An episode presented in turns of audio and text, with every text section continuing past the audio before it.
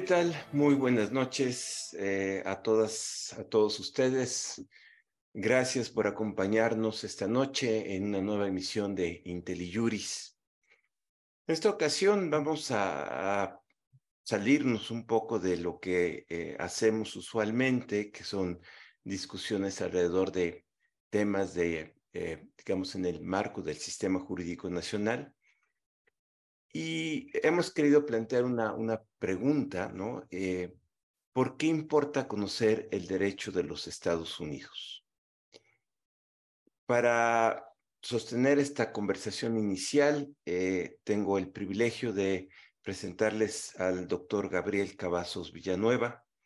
Él es abogado por la Universidad Regiomontana y doctor en Derecho Internacional y Comparado por la Universidad de Tulane donde además tiene un máster en Derecho Internacional y Comparado y previamente hizo otro máster en Derecho Internacional Económico por la Universidad de Toronto en Canadá.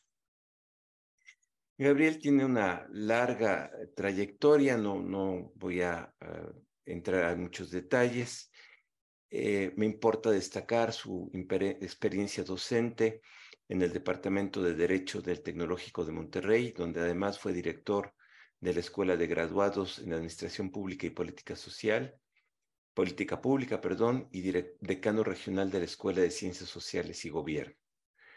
Eh, Gabriel ha sido profesor de arbitraje, de Derecho Internacional, de Derecho Comparado en la Universidad de Monterrey, en la Universidad Autónoma de Nuevo León y en la Universidad Nacional Autónoma de México desde el punto de vista de su experiencia profesional.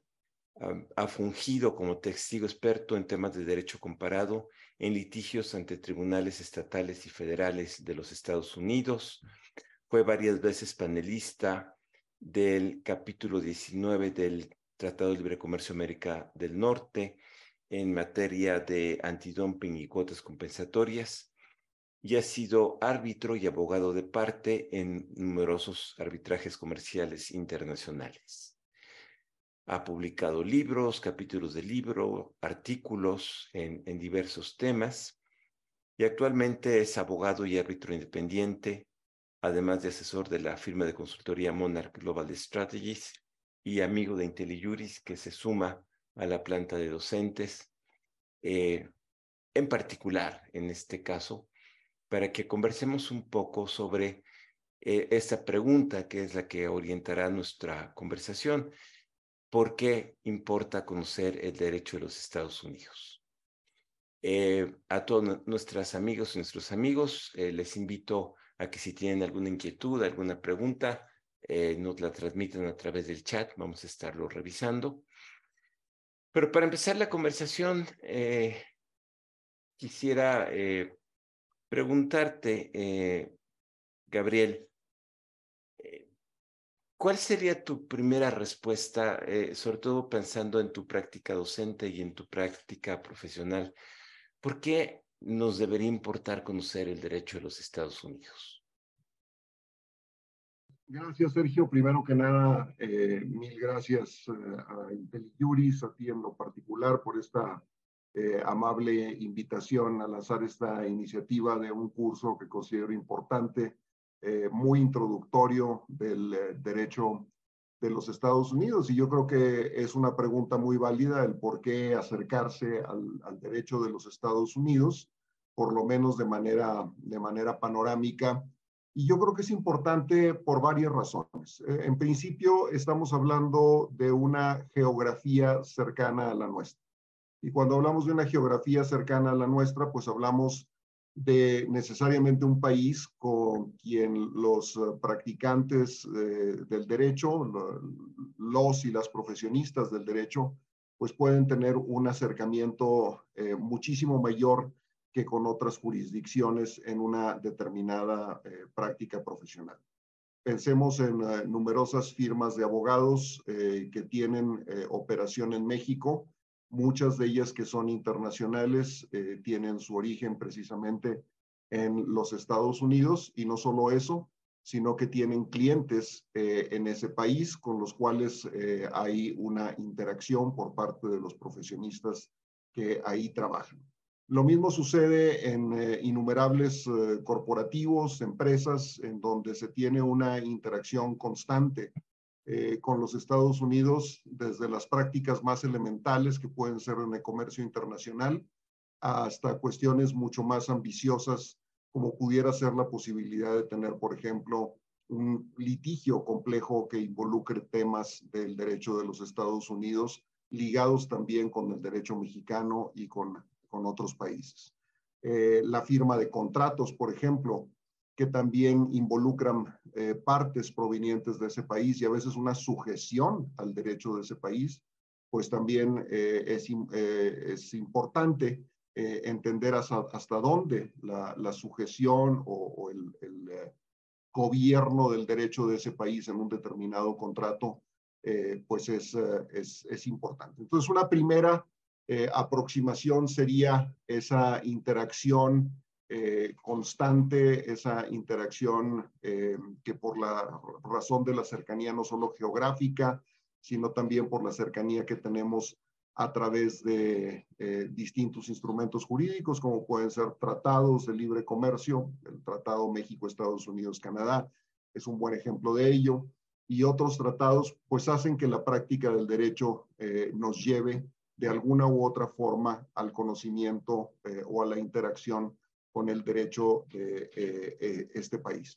Por otro lado, desde una perspectiva eh, quizás un, un, poco más amplia, pues estamos hablando sin duda alguna de lo que se considera un derecho muy complejo. Algunos tratadistas, comentaristas hablan de que quizás el derecho de los Estados Unidos sea el sistema jurídico, hablando de un sistema jurídico como un sistema de un país propiamente, más complejo del mundo. De hecho, uno de los temas que se tienen que ver en un curso como, como este, introductorio, es que no estamos hablando solamente de un sistema jurídico, por ejemplo, en la parte judicial, pues estamos hablando de 50 sistemas judiciales más un sistema federal.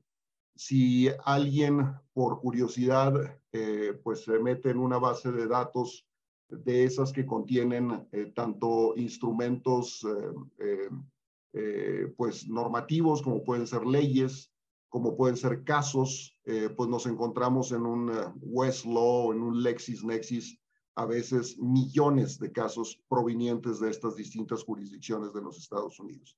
Entonces, per se es un sistema eh, complejo, es un sistema que en ese sentido, por su complejidad, eh, también tiene una gran influencia no solo en México, sino en otras partes del mundo. Es un sistema jurídico muy influyente. Pensemos que las Cortes de Estados Unidos son eh, atractivas también para partes de distintas eh, eh, latitudes del mundo para litigar casos complejos bajo el derecho de ese país, es decir, bajo el derecho de los Estados Unidos. Entonces, esta quizás, Sergio, pudiera ser una primera aproximación de el por qué este el conocimiento de este derecho es, eh, es importante para eh, quienes practicamos eh, el derecho en México. Y a veces pensamos que la práctica del derecho en México conlleva por razones naturales, razones obvias, primordialmente con una interacción con el, con el, con el derecho mexicano, pero esta relación estrecha en estos campos que muy brevemente acabo de describir con los Estados Unidos, pues eh, nos hacen ver que eh, el conocimiento eh, del derecho de los Estados Unidos es importante. Alguna vez, y lo pongo como una experiencia quizás anecdótica, en una experiencia laboral previa, una vez recibí una llamada de una persona que pues tenía una empresa mediana, de mediana grande, pero mediana importante eh, que se dedicaba al sector del, del acero. Y eh, me preguntaba en, esa, eh, en una época en que me tocó ser funcionario gubernamental en mi estado de origen, en una parte de desarrollo económico, y, pues nos hablaba la persona pidiendo algún tipo de ayuda porque había sido demandado en los Estados Unidos. Y bueno, pues entrando un poco al, a, cuál era la raíz del problema, ah, pues le preguntábamos de qué se trataba y pues se trataba de una relación contractual que tenía con una empresa en Estados Unidos.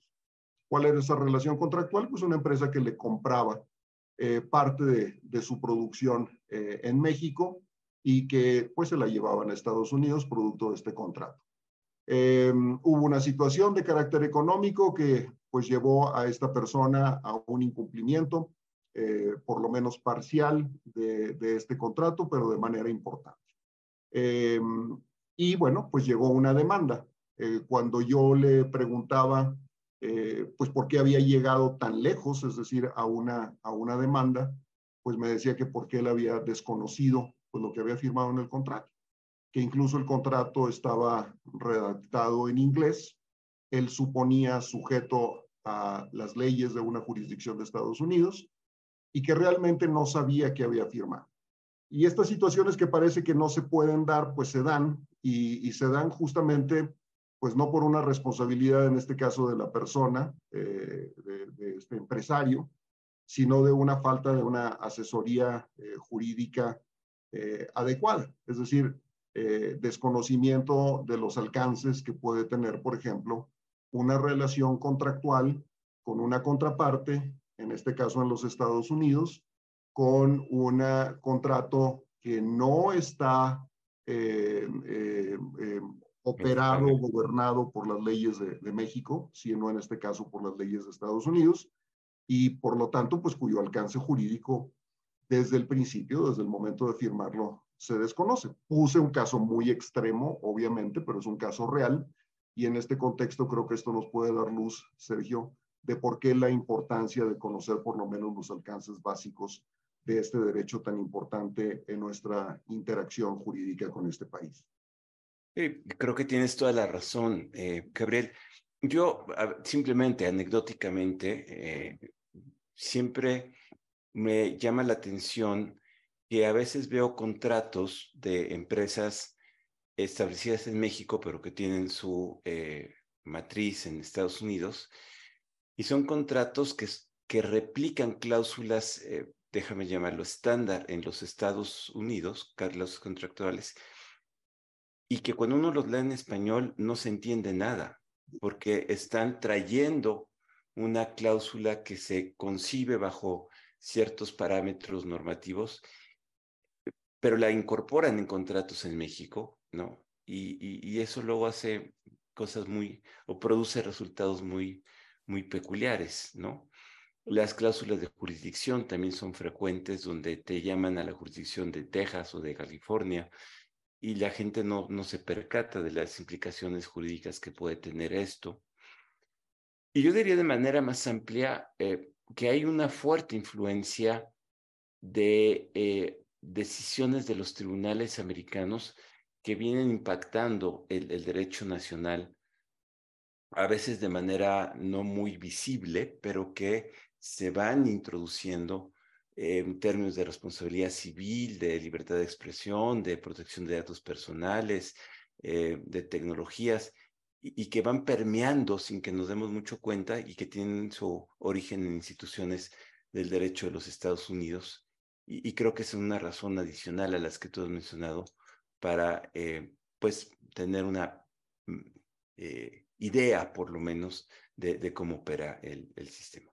Por supuesto, y esto va desde, desde, lo, muy, desde lo macro hasta quizás lo más, uh, lo más específico. Pues lo macro es, pensemos que, que, originalmente nuestro modelo federal en la Constitución de 1824 pues está inspirado principalmente en la Constitución de los Estados Unidos. Y en otros aspectos, como tú bien dices, pues ha habido una serie de instituciones jurídicas que han permeado en el derecho mexicano y que tienen quizás uh, un antecedente más remoto en cuanto a experiencia jurídica en los Estados Unidos. Y, no es necesariamente que se hayan copiado o simplemente adaptado, pero sí probablemente inspirado en algunos, eh, eh en, algunos, en algunos aspectos. Yo pienso, por ejemplo, en que quizás uh, hace 20 años eh, pues no tendríamos eh, en este, no tendríamos en México la misma posibilidad de hablar de una jurisprudencia en cuestiones de daños punitivos, por ejemplo, que ya, la había en los Estados Unidos de manera eh, muy, muy importante, pero muy importante, ¿no? Entonces, ese tipo de cuestiones yo creo que es es interesante eh, analizarla, pero no, analizarlas, pero no solamente interesante, sino creo que, que, fundamental en algunos aspectos para la práctica jurídica, incluyendo la práctica puramente doméstica. Y que ya la jurisprudencia mexicana recoge el término de daños punitivos. Es correcto.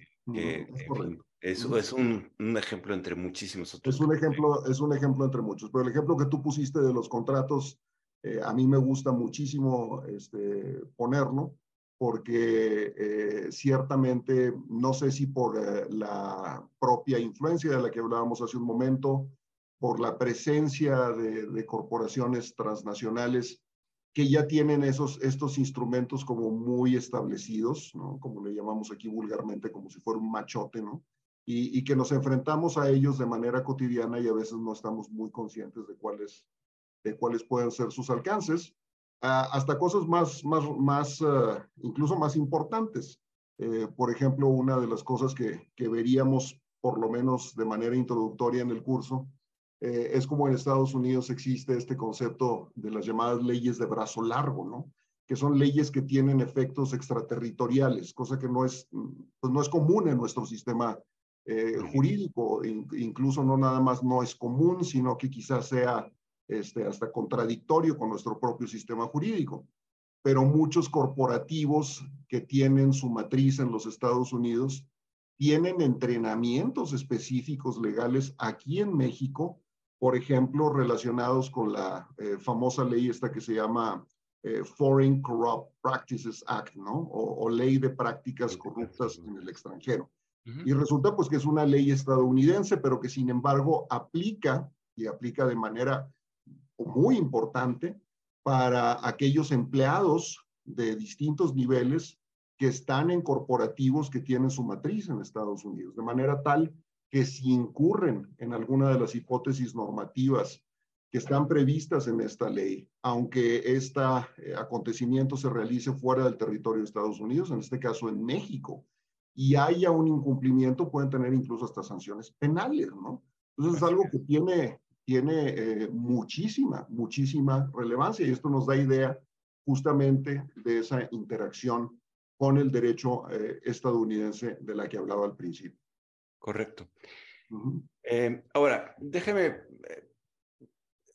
ya digamos, expuesta esta primera parte, preguntarte una cuestión de método, es decir, ¿y, y cómo, cómo aproximarse, cómo, cómo em, qué método utilizar, qué perspectiva utilizar para un público que en general desconoce mucho del sistema americano, cómo introducirlos al estudio del derecho de los Estados Unidos. Tú eres un comparatista eh, que conoce bien esto, pero creo que es interesante que nos, nos platiques eh, cómo, piensas plantear el curso desde el punto de vista del método. Pues quizás esta es la parte más, eh, más interesante, más difícil en términos generales. Eh, eh, tu pregunta en ese contexto es quizás lo más, lo más relevante para efectos de diseñar un curso de esta naturaleza, que pretende ser un curso expedito, un curso de pocas sesiones y así, un curso panorámico. ¿Por qué un curso panorámico? Porque un curso panorámico pues, nos permite por lo menos introducir aquellas nociones básicas del sistema jurídico estadounidense, aquellas nociones importantes del derecho eh, estadounidense que permitan a, las y los profesionistas del derecho luego adentrarse en algunas de esas áreas eh, sobre las cuales tengan mayor interés o ya sea por cuestiones académicas o laborales. Eh, o hacer una cosa mucho más, eh, mucho más profunda. Entonces, eh, en primera instancia, nos, nos topamos con una barrera importante, que es la barrera del idioma. tú lo sabes, Sergio, como lo saben muchos abogados y abogadas, que el uso del lenguaje jurídico, en el caso del inglés y el español, como en el caso de muchos otros idiomas, cuando se trata de un lenguaje jurídico que involucra tradiciones legales distintas, eh, pues se vuelve algo problemático. Eh, y se vuelve algo problemático porque a diferencia de lo que ocurre en otras áreas del conocimiento o en, algunas otras ciencias, pues no tenemos conceptos que sean directamente, voy a utilizar la palabra, traducibles ¿no? al, otro idioma. Eh, es decir, si yo hablo del amparo mexicano, ¿cómo voy a traducir el concepto del amparo mexicano al inglés? Pues simplemente así, con una palabra, no se puede, lo tengo que explicar, ¿no? Eh, es, es, curioso cuando eh, vemos, por ejemplo, eh, películas en inglés que tienen temas jurídicos, que esa es otra área de influencia del derecho estadounidense hacia el mundo, ¿no? A través de, de, de Hollywood y sus películas, pues vemos el esfuerzo que hacen en los doblajes o en los subtítulos para traducir términos jurídicos y de repente vemos que cuando usan la palabra motion, lo traducen como moción, eh, quizás una traducción mucho más eh, eh, técnica sería un incidente, pero pues alguien que es un lego no va a entender que es un incidente procesal, entonces prefieren hacer una traducción mucho más amplia.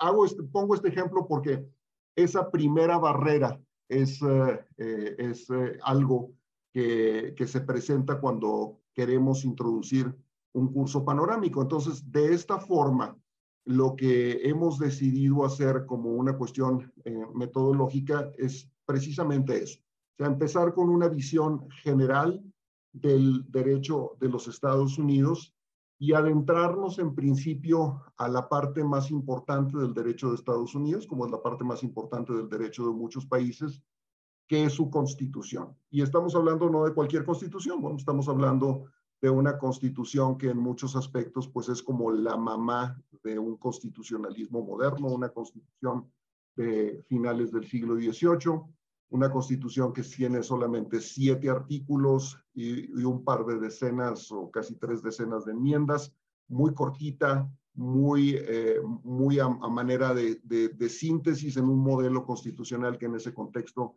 es eh, distinto al nuestro y en ese contexto también pues tendríamos que ver esos antecedentes históricos y definir sus, eh, sus características, tanto de los siete artículos como de las famosas eh, eh, enmiendas.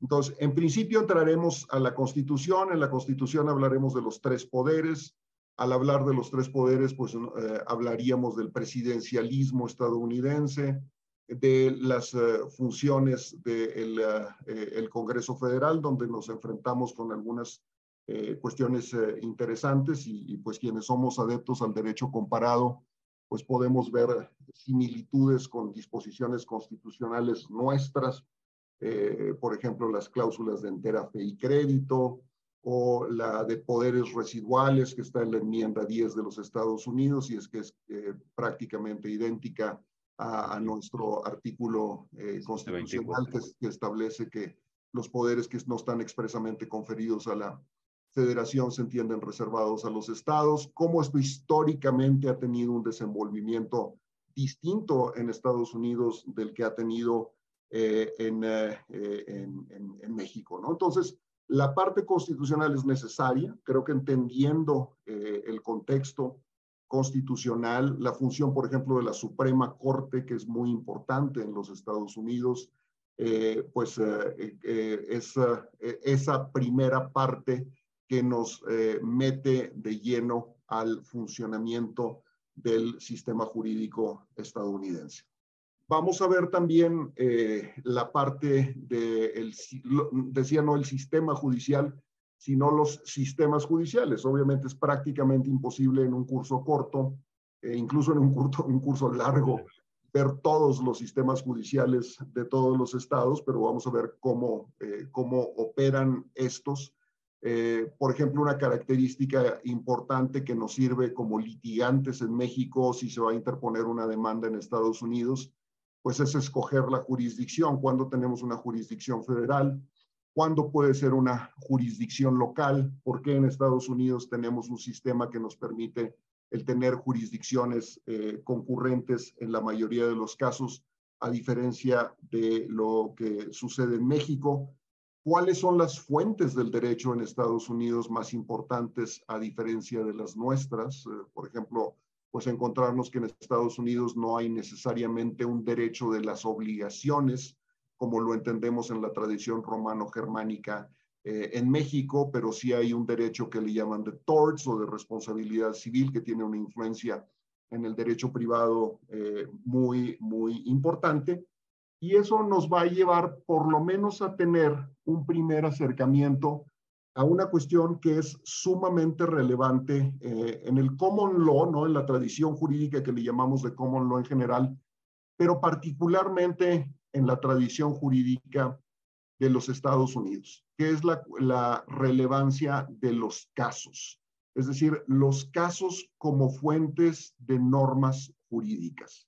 Eh, y, vamos a tener una primera aproximación a cómo se estudian los casos, eh, cómo eh, se puede desprender de las resoluciones judiciales reflejadas en un caso la, una norma jurídica relevante que tiene obviamente influencia como derecho aplicable en otras circunstancias dentro de una misma generación, de jurisdicción, perdón, a manera de, de, precedente. Entonces, esa parte va a, ser, eh, va a ser importante. No nos permitirá el tiempo meternos muy a detalle, pero sí por lo menos dar una introducción a los casos, a este concepto que se le llama en latín y se usa en el derecho estadounidense como decisis, que tiene que ver justamente con este concepto de los precedentes para eh, finalmente pues eh, hablar de algunos aspectos primordiales de lo que es el proceso civil en los Estados Unidos. Eh, no nos dará mucho tiempo de meternos en otros procesos, los mencionaremos de manera eh, quizás tangencial, pero por lo menos al proceso civil. Eh, el proceso es radicalmente diferente al nuestro, sin embargo, como los ejemplos que tú mencionabas hace un momento, pues ha habido cierta influencia del proceso civil de, de la tradición de los Estados Unidos en la nuestra. Eh, veremos cómo operan instituciones, por ejemplo, esto que se le conoce como el discovery, que es un proceso de recopilación de las pruebas necesarias para un juicio, pero que ocurre antes de que inicie eh, el juicio propiamente. Eh, y sobre todo, veremos también cómo operan estos, este proceso civil en algunas situaciones en las cuales pues tenemos eh, esta interacción de la que hablaba al principio del el derecho mexicano con el derecho estadounidense. Por ejemplo, eh, en procesos en donde en Estados Unidos, por las circunstancias del caso, se tiene que aplicar derecho mexicano. O lo mismo pudiera ser al revés, ¿no? En un juicio eh, dentro de México que por las circunstancias del caso tuviera que aplicarse en parte derecho estadounidense por distintas eh, razones de, conexión. O en circunstancias en las cuales se tenga, por ejemplo, que reconocer y ejecutar eh, un juicio emitido en Estados Unidos en México. ¿no? Entonces, esta, esta parte ya mucho más práctica también es eh, esencial para, para entender este orden. Entonces, sumarizando, Sergio, pues yo hablaría de la parte, de la parte constitucional, de la parte del, eh, del, eh, del sistema judicial, de la relevancia de, de, los casos y del proceso civil en general como un panorama más o menos completo de lo que pudiera ser justamente una introducción al derecho de los Estados Unidos. Ese es el planteamiento que estamos haciendo en este momento. Es estupendo, Gabriel. Y déjame compartirle. hace muchos años, eh, en el Instituto de Investigaciones Jurídicas, iniciamos un proyecto magno eh, que encabezó a nuestro amigo el profesor Boris Kosolchik de la Universidad de Arizona, apoyado por el profesor David Gantz, y era traducir al español cerca de 30 textos escritos específicamente para enseñar o para divulgar, digamos, el, derecho de los Estados Unidos. De esta obra, por razones muy complicadas de explicar ahora, se publicó un solo libro eh, que está disponible en la Biblioteca Jurídica Virtual del Instituto de Investigaciones Jurídicas. Eh, ahí trabajamos eh, junto con mi amigo, quien ya nos, ah, ya nos acompaña, Héctor Fixfierro, y era muy complejo porque no había el vocabulario para traducir las instituciones anglosajonas, o bueno, del derecho de los Estados Unidos al, al castellano. ¿no? Eh, había multitud de conceptos que no encontraban y cuando encontrábamos uno, las diferencias eran sustantivas y entonces era eh, un problema porque no podíamos usar la palabra que parecía obvia porque en realidad estábamos hablando de algo que no tenía nada que ver con la manera en que operaba esa institución eh, en los Estados Unidos. Creo que fue un esfuerzo importante, lamentablemente no se pudo llevar a, buen término, pero en ese libro, eh, coordinado por también una comparatista muy importante, la, la maestra Marta Morino, ¿no? Y que, insisto, ustedes pueden encontrar y a lo mejor puede ser uno de los materiales claro, introducción al Common Law es uno de los materiales importantes de Marta Moreno. Exactamente. Y el propio libro este que, que comentó no tiene algunos capítulos sobre procesos y procedimiento civil eh, que, que ayudan a, a, quien esté interesado en el tema pues a introducirse. Y hablando de esto, de materiales, eh, siempre un problema al impartir estos cursos es ¿y qué material eh, de apoyo o ofrecemos a los estudiantes. Eh, entiendo que si alguien eh, está familiarizado, pues capaz de leer en inglés, hay, hay algún texto que vas a proponer, pero ¿qué has pensado al respecto, eh, Gabriel?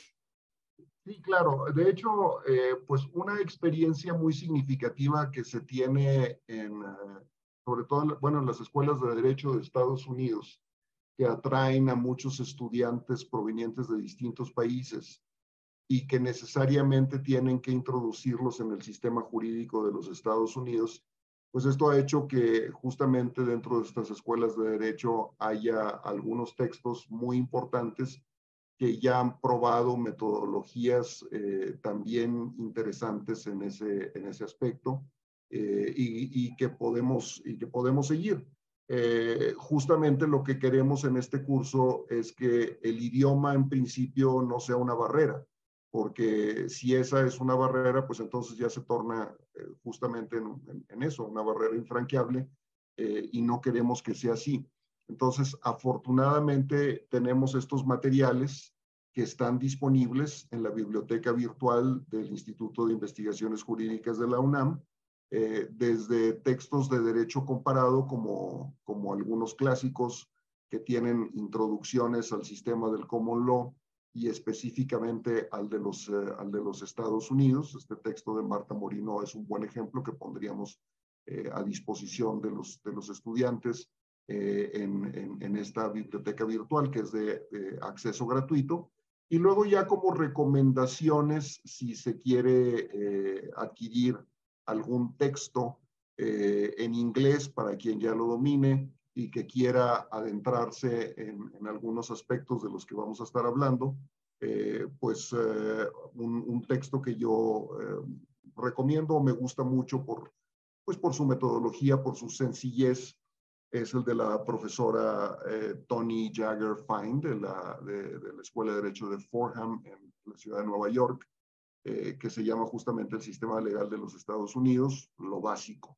y así, lo básico pues nos permite eh, justamente tener una introducción de la manera que queremos hacerla eh, en, este, en este curso. Entonces, de manera tal que vamos a tener eh, materiales en, en, en, español y sugerencias de algún texto en inglés para quien pues quiera de manera voluntaria adquirirlo.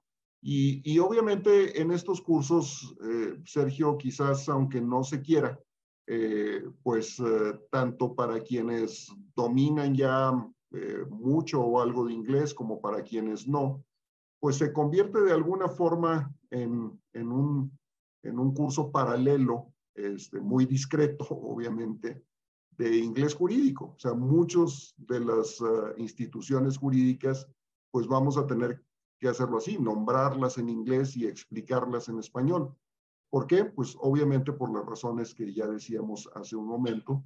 Eh, tú explicabas ese, esa experiencia que habían tenido en el, en el instituto de intentar traducir cuerpos normativos de los Estados Unidos eh, y, y, pues eso se requiere una eh, explicación eh, más a fondo, pero a veces es eh, inevitable, pues, pues hablar de los términos así, como en su idioma original, igual que al revés cuando ponía el ejemplo del amparo, ¿no? Pues, ¿cómo vamos a mencionar el amparo en inglés?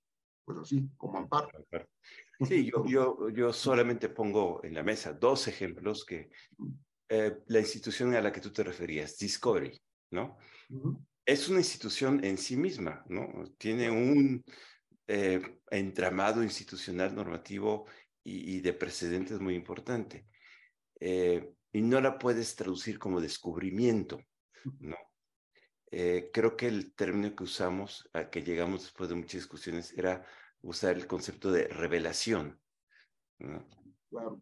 Como, se confunde con este disclosure que se usa mucho que se, que en términos jurídicos y que tiene una, un significado distinto, ¿no? O el concepto de injunction, ¿no? Que tampoco es, es importantísimo en el, en, el, en el procedimiento, pero no, no hay un equivalente procesal eh, en, en, en, castellano, en, en el derecho eh, romano, ¿no? De tradición románica. Y, y, bueno, pues todo eso.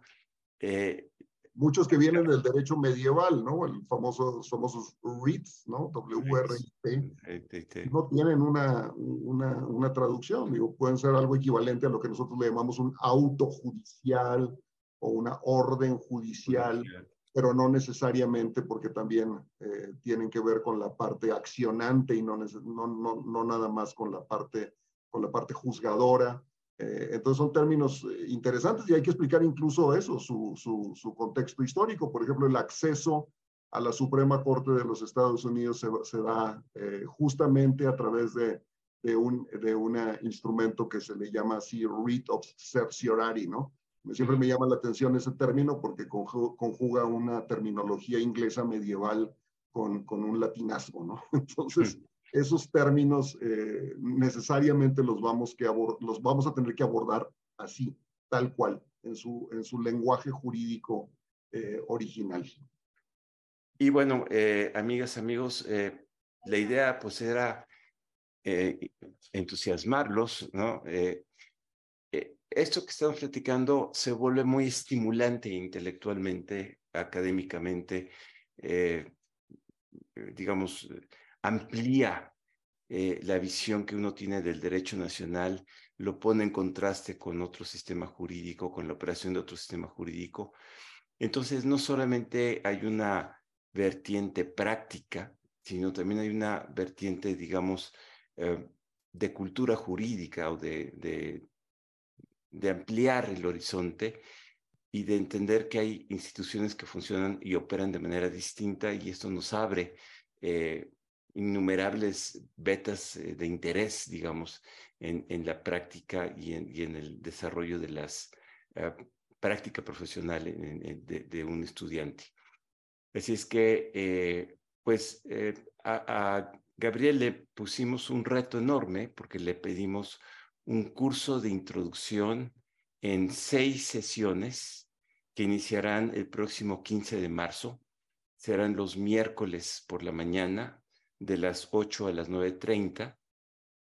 Y el reto es que en esas seis sesiones, del miércoles 15 de marzo al miércoles 26 de abril, eh, Gabriel va a hacer eh, un enorme esfuerzo pedagógico por presentarles eh, de manera sintética este curso introductorio al derecho de los Estados Unidos, siempre en el ánimo de IntelliJuris, de enriquecer la cultura jurídica de quienes nos acompañan en nuestros programas y que pueden, digamos, participar en ellos.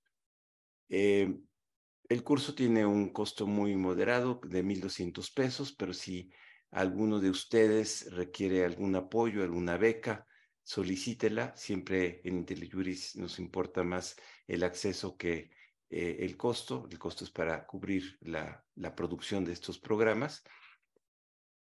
Y, para concluir el programa, eh, Gabriel, a lo mejor valdría la pena que les platicaras, si tú estás de acuerdo, alguna experiencia tuya muy práctica de qué pasa cuando se encuentran estos dos sistemas jurídicos cómo dialogan o no dialogan en un tribunal o en un tribunal de arbitraje o en un panel del capítulo 19, donde eh, los panelistas eran juristas mexicanos y juristas eh, americanos.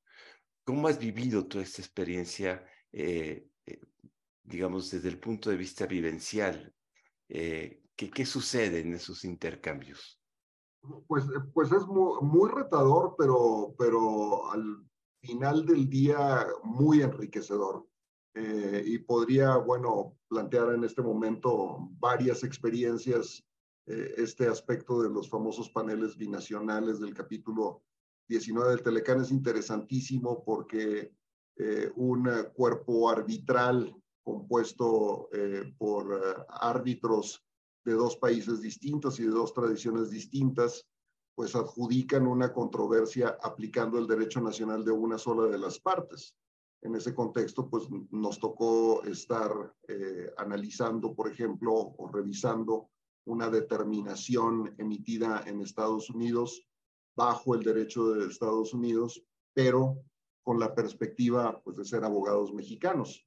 Y a veces al revés, ¿no? Con árbitros estadounidenses eh, revisando una determinación hecha por una autoridad mexicana, conforme a derecho mexicano y bajo parámetros mexicanos, eh, a veces con abogados que no hablaban eh, español y que había que estar, eh, pues justamente explicando los alcances de algunos de estos, de, estos términos, pero con mucho, y no, no me entretengo demasiado ni, ni doy demasiados detalles, Sergio, para mí la parte más interesante en mi práctica profesional pues han sido eh, las oportunidades que he tenido de fungir como testigo experto perito en derecho mexicano en juicios en Estados Unidos.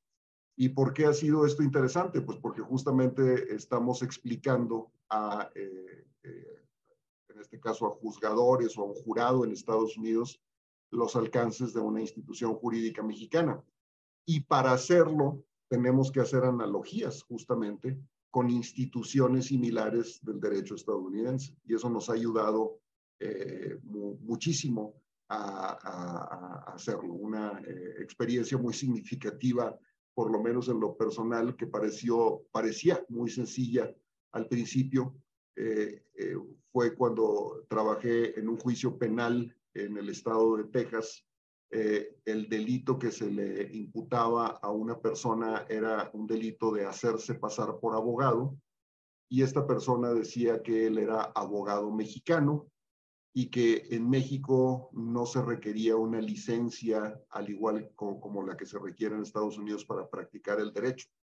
Eh, y pareciera algo que es realmente simple, pero explicar a un juez y a un jurado lo que se requiere en México para hacer o para ejercer el derecho y hacerlo de manera análoga a lo que se requiere en Estados Unidos para ejercer el derecho, que dicho sea de paso, hay cuestiones muy diferentes en ese aspecto. Eh, curiosamente fue un reto muy, muy interesante en mi, en, en, en, mi vida profesional, la propia experiencia de estar en el estrado con un juez a un lado, un abogado defensor agresivo en Texas, eh, un jurado a, la izquierda, eh, es una experiencia eh, realmente, realmente interesante. Entonces, al final del día, esta, esta práctica, independientemente de los caminos por los cuales nos lleve, resulta ser sumamente interesante y sumamente enriquecedora. Entonces, para mí lo ha sido y yo creo que para muchos y muchas profesionistas del derecho lo puede hacer. Estupendo. Pues, amigas, amigos, espero que eh, los hayamos eh, entusiasmado. Ojalá eh, se quieran y se puedan sumar a, este curso introductorio a los Estados Unidos. Insisto, iniciamos ya próximamente, el miércoles 15, de las 8 a las 9.30. Ojalá se animen a seguir estas, estas sesiones. yo creo que pueden enriquecerlos mucho en su eh, aproximación no solo al derecho de Estados Unidos, sino al derecho mexicano también. Y ya conocieron al profesor, eh, Gabriel es un eh, es modesto, pero es un gran conocedor del derecho de los Estados Unidos y estoy seguro tendrán una oportunidad única de tener esta posibilidad de entender un poco mejor cómo funciona el derecho de los Estados Unidos. No tratamos de hacer los expertos, tratamos simplemente de introducir algunos elementos que les permitan eh, descifrar y si ustedes quieren después profundizar, hacerlo así en, eh, en esta materia. Gabriel, muchísimas eh, gracias por el tiempo que nos proporcionaste esta, esta tarde para hablar de, del curso. A las amigas, a los amigos que nos han escuchado, muchas gracias también por acompañarnos. hay algunas preguntas, ya las hemos ido respondiendo y ojalá nos veamos el miércoles 15 al iniciar el curso. Muchas gracias, eh, buenas noches. buenas noches a todas, a todos. Muchas gracias, Sergio. Muchas gracias, Intelijuris. Y ojalá nos veamos.